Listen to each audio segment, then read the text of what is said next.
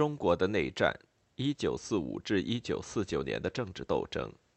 作者胡素山，启蒙编译所译。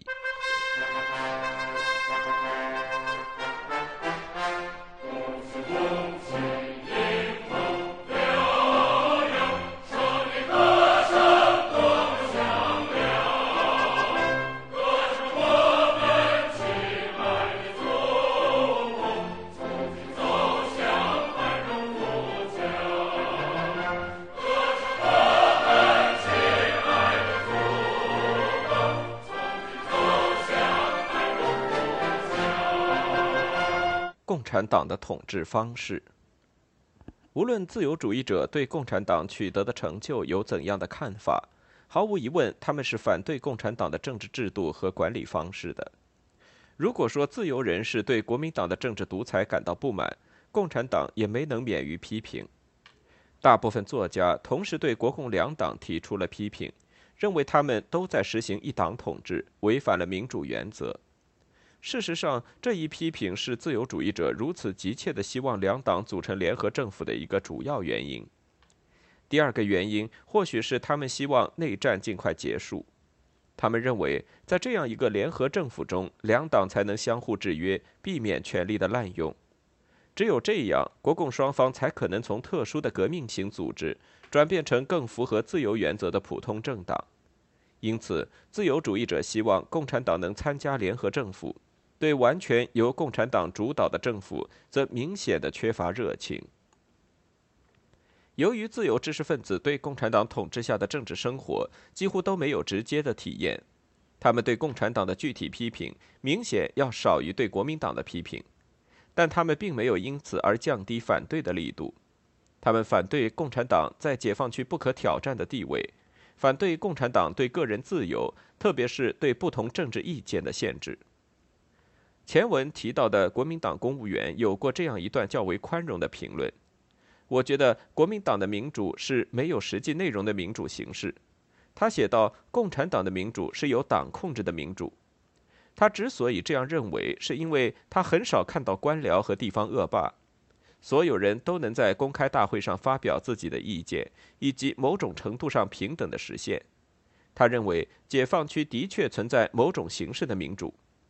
然而，大部分自由主义者对共产党所实行民主的态度要严厉得多。然而，张东荪愿意放弃很大一部分自由以及民主中的其他一些内容。他声称：“至于中国共产党，我们认为它过于强大的组织无法适应一个民主国家。”周仲奇教授指出，根据毛泽东的新民主主义理论，中国共产党主张首先实现三民主义。共产党还坚持认为，在中国实现工业化之后，共产主义将是国家唯一的目标。但周教授提出质疑：人民想要的是三民主义，完全把这项工作交给共产党，是不是有点冒险？另一位作家试图解释，为什么自由主义者对共产党会如此不信任。有人说，他写道，在反对封建主义时，自由主义者和共产党的目标是一致的。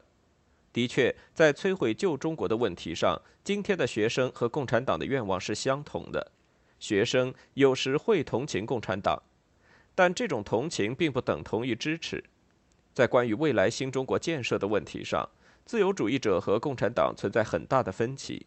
因为共产党更加重视群众而不是个人。他总结道：“为此，共产党宣传的民主和国民党的民主受到了同样多的质疑。”时代批评的一篇社论说得更加明确。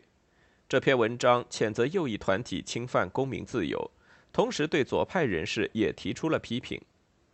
他们左派人士对任何反对国民党政府的言论或行动都表示赞赏，而共产党无论说什么和做什么都被看作是正当和合理的。持不同意见的人会遭到清算，被称为反动派、帮凶、走狗、国民党特务等等。所有持意见者都会被归类为共产党的批评者。然而，有很多人的观点并不像这篇社论这样公正和客观。当时更普遍的看法是，如果国民党在某一方面表现不好，共产党只会更糟。杨仁田教授就持有这样的观点。他认为，一旦共产党控制了国家，由于共产党本身的纪律和共产党干部的左倾右治病，人民的意志将无法自由表达。他声称，共产党在根本上是否认自由的，并且共产党对人民的干涉甚至比国民党还要严重。另一位作家断言，他们的民主观念和我们完全不同。他指出，即使在解放区没有正式的新闻审查制度，共产党仍然实行了比中央政府更严格的新闻控制。南京《新民报》的编辑周寿章指责，共产党领导人用铁的纪律对整个党进行控制。他进一步指出，更糟糕的是，政治领袖毛泽东已经成了文学和艺术的仲裁者。毛的在延安文艺座谈会上的讲话，已经成了作家和艺术家的最高创作原则。周讲述了他曾听说过的一则消息：延安的一些作家曾产生过和毛不同的观点，但他们被要求按照所谓政治正确的原则继续自己的创作。楚安平对此发表了最坦率的看法。他对所有的问题都直言不讳。他指出，思想自由是民主的基础。他要求共产党在这一点上给出合理的解释。他接着说，尽管自由知识分子深受英美传统的影响，他们仍然会批评英国和美国。但是，我们从未听到共产党批评史大林或苏联，从来没有看到过左翼的报纸批评毛泽东和延安。难道史大林和毛泽东都圣中之圣，竟无可批评之处？难道莫斯科和延安都是天堂上的天堂，一切都圆满的，一无可以批评的地方？他总结道：“老实说，我们现在争取自由，在国民党统治下，这个自由还是一个多少问题；假如共产党执政，这个自由就变成了一个有无的问题。”一九四九年，自由主义者和共产党的联盟。那么，在一九四八年年末和一九四九年，像楚安平和王云生这样终于决定前往解放区，或像张东荪这样继续在大学任教，对胜利者表示欢迎的自由知识分子，究竟是怎么想的呢？这些自由主义者对共产党的疑虑由来已久，根深蒂固，他们从来没有否认这一点。大部分自由知识分子都不支持共产党领导的革命，他们也不欢迎一个由共产党控制的政府。事实上，他们一直主张自由主义，极力反对一党的统治。直到所有向自由让步的希望都破灭后，他们才投向共产党。在这种情况下，这些自由知识分子希望新政权做出怎样的妥协？他们又预期自己会面对政府怎样的妥协？他们并没有直接回答这些问题。但我们可以从他们对两件事的论述中找到答案。第一件事是他们对毛泽东新民主主义概念和共产党对新时期知识分子的政策的反应。第二件事是知识分子普遍承认某种形式的妥协对摧毁旧社会是必须的。毛泽东在内战期间发表了《新民主主义论》，一九四零年一月，这篇文章为共产党政策的和意识形态提供了思想基础。由于抗日联合统一战线时期的宽容精神，毛泽东的著作得以公开出版，国民党统治地区的知识分子也由此了解了毛泽东关于民主的看法。知识分子还意识到，不仅他们对共产党怀有疑虑，共产党对他们同样有一种根深蒂固的不信任感。正如前文中提到，毛泽东在一九三九年发表了一篇评论知识分子的文章，在此后十年里。这篇文章代表了共产党对知识分子的基本立场，并被频繁地引用和重印。在这篇文章中，毛泽东依据知识分子的家庭背景、生活水平和政治观点，将他们归类为小资产阶级。毛警告说，因为小资产阶级固有的个人主义、不切实际、优柔寡断的缺点，有些知识分子会退出革命，或变得消极，甚至敌视革命。他进一步提出。知识分子的这种缺点，只有在长期的群众斗争中才能克服。但同时，他也指出，知识分子在政治上是警觉的，对中国的现状感到不满，并且时刻生活在失业的恐惧中。因此，他们能发挥重要的革命先锋作用，将群众和革命的主要力量联系起来。为支持自己的观点，毛泽东列举了二十世纪以来中国学生和知识分子在历次政治斗争中的积极表现。对知识分子的这种观点包含在毛泽东对新民主主义总体概述中。毛泽东认为，共产主义是一个远期的目标，只有在摧毁旧的封建社会，并一定程度的发展三民主义之后，这一目标才能最终实现。无产阶级、农民、知识分子和小资产阶级的其他成员一起构成了新的过渡社会的基本力量。新的政府将是一个由无产阶级领导的、所有反帝反封建阶级组成的联合政府。新社会经济政策的主要内容是发展混合经济以及土地归农民所有。这整个新系统被称为新民主主义。一九四五年四月，中国共产党召开了第七次全国代表大会，为日本的战败做好了准备。毛泽东向大会提交了《论联合政府的政治报告》，再次阐述了新民主主义原则，并将它作为党今后计划和任务的基础。我们共产党人从来不隐瞒自己的政治主张，他写道：“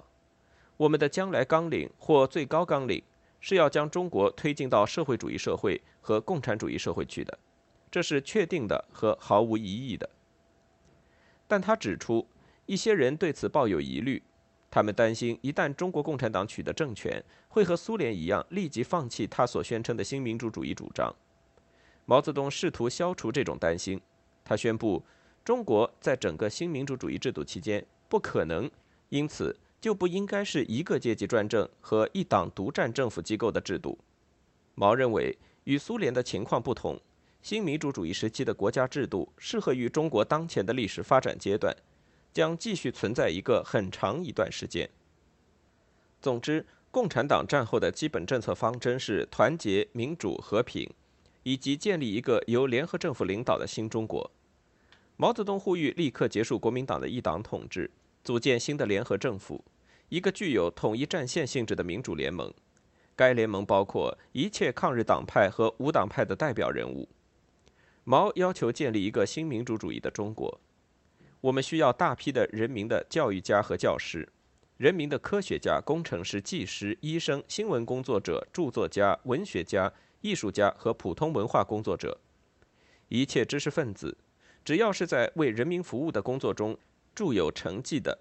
应受到尊重，把他们看作国家和社会的宝贵的财富。因此，今后人民的政府应有计划地从广大人民中培养各类知识分子干部，并注意团结和教育现有一切有用的知识分子。直到今天，我们仍不清楚究竟有多少自由知识分子实际上了解新民主主义。特别是新民主主义将对他们产生的具体影响。本节将对中国共产党在1945年至1949年期间的知识分子政策进行更系统的阐述，其依据将不仅仅限于自由主义者的论著。1948年1月，毛泽东警告党员，对知识分子的信任要保留在一定限度之内。在知识分子政策上，毛反对采取冒险政策。他指出。知识分子只有极少数是真正顽固的反革命分子。相反，对待知识分子，共产党必须采取慎重态度，要分别情况加以团结教育和任用。共产党的知识分子政策或许能够解释为什么内战期间不仅有许多教师和学生从解放区来到国统区，也几乎有同样多的师生从国统区来到解放区。根据观察的一名记者从江苏南部发回的报道。共产党在这一地区最大的失误是他们对待知识分子和中产阶级的错误政策，因此这些人纷纷逃离了新四军控制的地区。同样，吴世昌承认共产党对小资产阶级不信任是他反对共产党的主要原因之一。这种不信任导致共产党内的知识分子数量始终极为有限。然而，从国统区逃到解放区的大多数知识分子都得到了周详细心的照顾。共产党和中央政府不同，无论有多少人从他们占领的地区逃走，共产党从来没有将接待那些来到解放区的知识分子视作一种政治包袱。通过报纸社论、电台宣传以及许多毫无疑问更加隐蔽的方法，共产党表示他们欢迎来自国统区的知识分子。不仅如此，共产党用实际行动印证了他们的承诺：来自国民党统治区的学生能在解放区免费住宿和学习。有时甚至能领到免费的衣物、毛毯和其他生活必需品。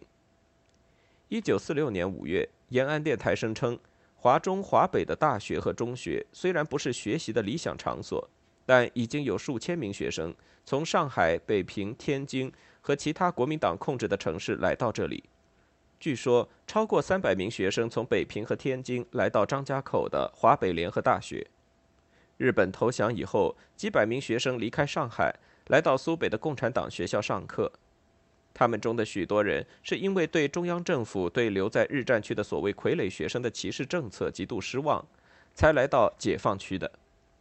到1946年8月，共产党在晋察冀边区总共建了14所大学和技术学校，学生总人数达到6225名，其中许多人都来自国民党统治区。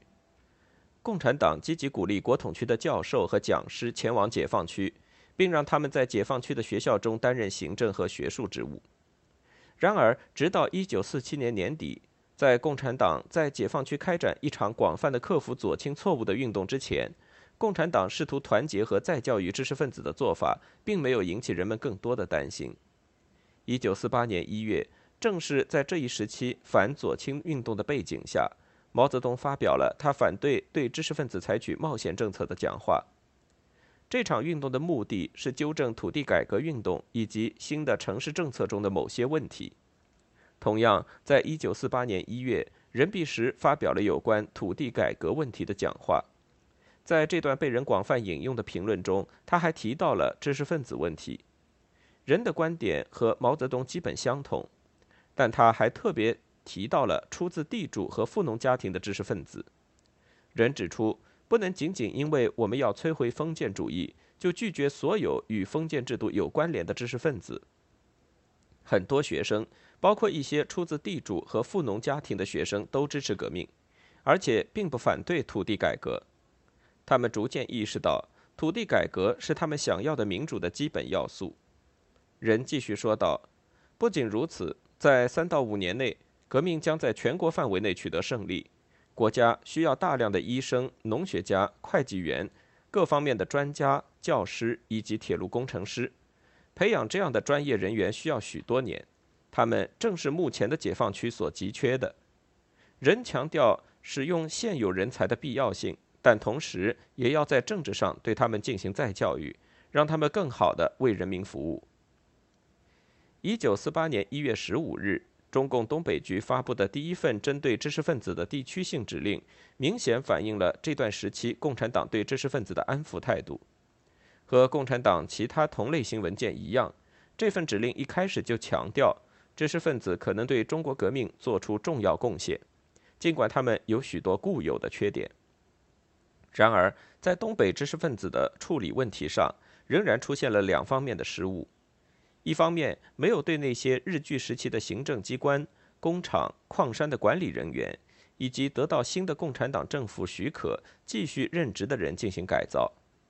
另一方面，一些干部仍然坚持贫雇农方针，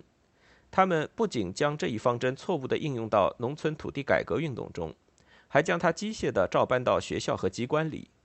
在这一过程中，许多受过教育的人，仅仅因为他们的家庭出身而遭到了歧视和不公正对待。为了纠正上述错误，东北局发布了七点指令。为了根除地主和富农思想、腐败以及官僚主义，中共所有单位和组织仍然会对其成员的阶级出身、思想、态度和工作作风进行调查。但指令规定，不应仅仅根据阶级出身而简单的判断一个人。有必要对来自地主和富农家庭的知识分子进行调查和改造，但只要他们工作称职，不反对土地改革，就应该允许他们继续工作。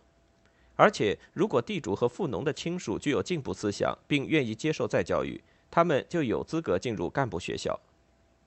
指令还规定，普通中学的学生需要参加思想改造计划，但中学不应拒绝招收地主和富农的子女。当时，在地区党组织控制的一些学校，的确有拒绝地主和富农子女入学的情况发生。不能因为阶级出身而解雇教师，除非他们反对土地改革或进行反革命活动。同样的，除了少数反革命分子之外，所有的技术专家、工程师、医生以及其他专业人员，只要承认过去的错误，都应该被允许继续原来的工作。最后，知识分子被允许担任几乎所有县和县级以上的公共机构和政府单位的工作，但他们仍然不能进入乡村级别的政府机关和农民协会，他们暂时被这两个部门排除在外。在安东召开的五四青年会议上，夏征农同志试图对暂时禁止知识分子参加区和乡一级的工作进行解释，并向青年表达了歉意。他指出，土地改革运动刚好处于最关键的时期，许多知识分子的家庭曾经或现在正是斗争的对象。如果我们让他们直接参与相关的工作，许多政策或许不会得到正确的实施。他继续对年轻的听众说：“但这并不意味着我们不需要你们。只要你们理解个别的家庭被斗争是为了全国人民更大的利益，只要你们坚定地支持土地改革，并且不反对它，党和民主政府就仍然需要你们。”到一九四八年秋。共产党在军事上出人意料的迅速成功，给他带来了一个新的难题，即他必须补充包括军事、行政、政治、经济、文化在内的各个方面的大量基层干部。共产党对知识分子的安抚态度因此变得更加明确而坚定。中共中央局于1948年9月29日颁布的有关知识分子政策的指令，充分反映了这种安抚政策。指令一开始就指出，知识分子是国家的宝贵资源。但他们中的不少人对我们抱有疑虑，这部分是因为国民党的反共宣传，部分是因为我们自己过去不重视知识分子和青年工作，以及我们政策上的错误造成的。为了消除知识分子的怀疑和他们的缺点，共产党制定了一个具体的教育和思想改造计划。共产党的各级党政机关利用会议、文学活动、报纸、官方声明、通知、小册子、漫画等方式。宣传党的知识分子政策，试图打消他们的疑虑。此外，共产党还开办了针对教师和学生的各种短期课程和培训班。这类课程一般持续三到四个月，内容以时事、中国革命的问题以及共产党的基本政策为主。在进行这种培训时，当地干部要特别注意四点：首先，在各类培训班和干部学校中，不遵守纪律和散漫的态度是不允许出现的。自由主义与特殊主义也是必须避免的。第二，刚来到解放区的知识分子会在食物、衣服和学习材料上受到优待，但负责培训工作的干部必须保持朴素的生活作风，以身作则，给知识分子以良好的影响。第三，要通过自由民主的工作作风，使知识分子大胆地说出他们的疑虑和担心。第四，在短期课程班中，主要依靠讨论会。辩论、强暴和各种形式的群众活动来解决知识分子的思想问题。具体来说，在新解放的地区，对待知识分子时，应避免使用三查、整风、审干等办法。指令最后总结道：由于这些学生和教师在国民党统治下生活了很长时间，在他们中不可避免会混有少数反革命分子，但一般的国民党党员和三民主义青年团成员。是为了保住他们的工作和学习机会而被迫入党入团的，他们并不坚决反对革命。对待他们时，不应和非党团成员有所区别，应该允许他们参加学习。一旦他们对共产党的政策有了基本了解，他们的疑虑就会消除，或至少会有所降低。应该根据他们的实际能力，把他们安排到各个机构最需要他们的岗位上。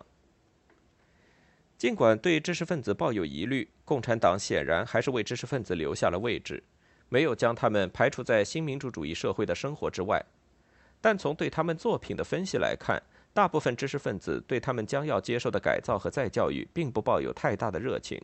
无论他最初可能以多么简单和浅显的形式进行。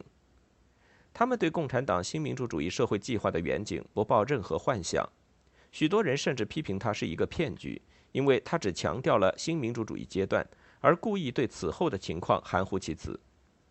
中国共产党并没有放弃马克思列宁主义，一位作家写道，也没有放弃任何其他主张。他们现在做的一切都只是一种策略，因此，不论共产党鼓吹怎样的民主，它永远都不会成为一个民主政党。人们的一致看法是，不论共产党当前的计划是什么。他的长期目标都是将中国变成一个共产主义国家。共产党之所以没有现在这么做，因为他们还有一些顾虑，其中一点是时机和客观条件还不成熟。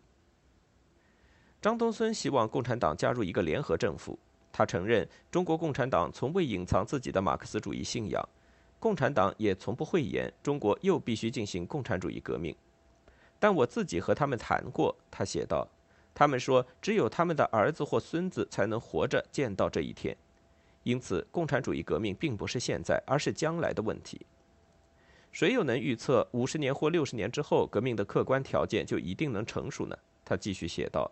或许到那时，人们会有充足的食物。生活水平会有极大的提高，每个家庭都能自给自足。他总结道：“中国共产党正处于推行新民主主义的阶段，他们言出必行，而新民主主义正是他们下一阶段的工作目标。因此，没有必要害怕共产党著名的未来革命理论。”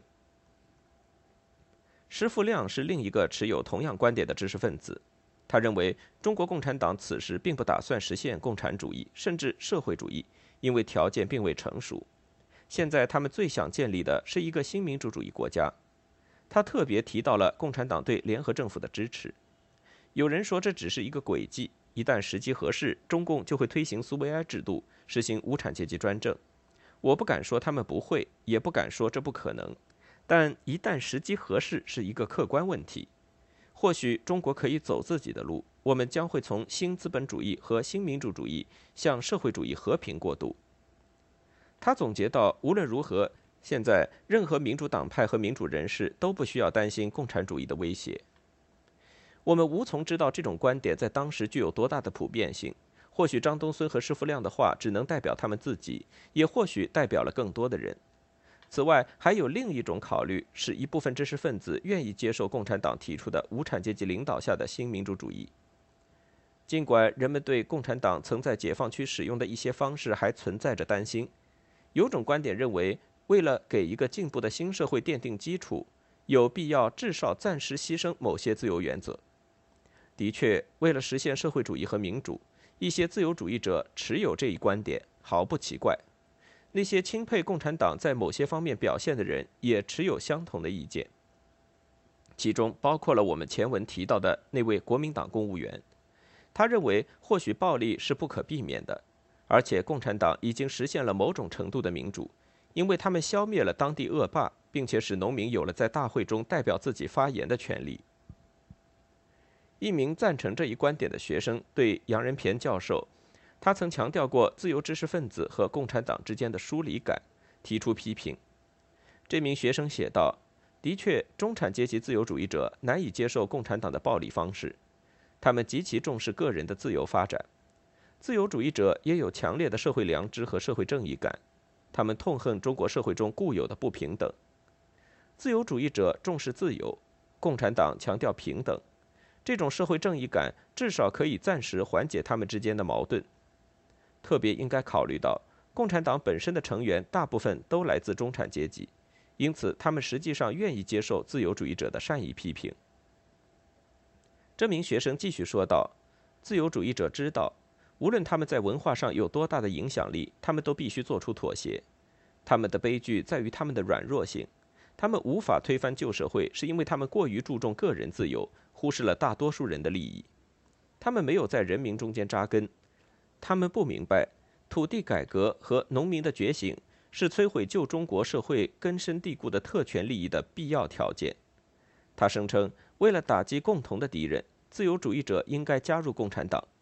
在主要任务完成之后，自由主义者和共产党将有足够的时间解决他们之间的矛盾。杰克贝尔登认为，可以肯定，最终只有一小部分人赞同共产党的计划。内战期间，知识分子的政治争论反映了他们对自由主义的坚持。由于知识分子在政治上的软弱，他们的主张一直没有得到应有的重视。知识分子意识到，他们不仅无法影响国民党的行为，而且必须接受共产党的计划，这让他们承受了极大的压力。他们的政治评论因此充满了愤怒和失望。知识分子还痛苦地意识到，即将取代国民党的新政权很可能和国民党一样，在关于自由理念的某些原则上拒绝妥协，坚持与他们相对的立场，这使他们更难于做出抉择。事实上，中国共产党在军事上的胜利使自由主义者不再需要面对这种两难处境。在此之前，他们必须在国民党和共产党之间进行选择。前者在政治上的几乎所有表现都是极度无能的，而后者的政治原则和自由知识界最为重视的某些理念正好相反。如果说自由主义者对国民党还保有最后一点忠诚的话，那是因为他们还怀有一丝微弱的希望，即他们为之奋斗的自由民主社会或许终有一天能得以实现。如果他们投向表现更为良好的共产党，毫无疑问就必须放弃这一希望。但当国民党在军事上遭受惨败之后，这种两难处境变成了另一种选择：要么立刻和永久的流亡。要么接受中国共产党领导的新政府以及他的新民主主义社会。即使是在新民主主义社会时期，也不是每个人都愿意接受共产党。大部分中国自由知识分子接受了共产党，但也有些人做出了另外的选择，其中包括胡适。他对国民党的批评从来没有达到他的许多同事那样激烈的程度。尽管如此，在内战期间，尤其是学生运动期间。他从自由主义的立场出发，客观地评论了许多问题。据说，在他1949年1月飞离被共产党军队包围的北平后，胡适对国民党政府的外交部副部长叶公超说：“他对国民党已经无话可说了。像我这样的自由人士仍然选择和你们的唯一原因是，他告诉叶，在你们的政权中，我们至少拥有沉默的自由。”大部分自由主义者显然没有将这种沉默的自由看得如此重要，或许他们并不认为自己需要这种自由。例如，在与人类学家罗伯特·雷德菲尔德的一次谈话中，费孝通表示，他觉得自己可以在共产党政府的管理下有效的工作，虽然他是一名坚定的反对派。同许多最杰出的自由知识分子一样，费在某些问题上的看法遭到共产党的批评。尽管如此，他仍然在1948年底表示希望为中国的工业和农业发展贡献自己的力量，同时提出在需要的时候，知识分子应该对中共进行批评。然而，无论这些知识分子有怎样的看法，他们绝不应被视作政治投机者。1949年之后，许多人恰恰是这样看待他们：自由知识分子确实是革命事业中的后来者，但他们一直致力于中国的自由改革。直到共产党的最终胜利之前，他们都在努力地追求这一目标。只是在国民党军事上的失败成为定局之后，知识分子对共产党的态度才有保留和反对变为有限度的接受。尽管自由主义者勉强接受了共产党的统治，但他们对新政权没有表示过任何明确的支持，他们也不愿意做任何根本或长久的妥协。他们承诺支持共产党的新民主主义计划和此后的社会主义经济，但他们肯定不赞成一党或一个阶级的专政。正如中国共产党从不隐瞒他关于中国社会的长期目标一样，自由知识分子也从不掩饰他们对这一目标的反对。因此，中国共产党对中国知识分子的担心，以及后者对共产党的疑虑，同样有着充分的理由。共产党曾告诫党员。在对待知识分子时，要避免使用冒险政策，应该团结他们，争取他们。这一训令清楚地反映了共产党和知识分子之间的紧张状态。共产党和知识分子在一九四九年结成联盟，这一联盟在一定程度上掩盖了他们之间的分歧，但无法从根本上消除分歧。正是这种根深蒂固、无法消除的分歧。导致了此后共产党和知识分子之间长期的紧张关系。